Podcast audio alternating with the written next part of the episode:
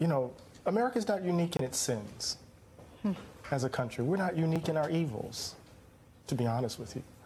Um, I think where we where we may be singular is our a refusal to acknowledge them hmm.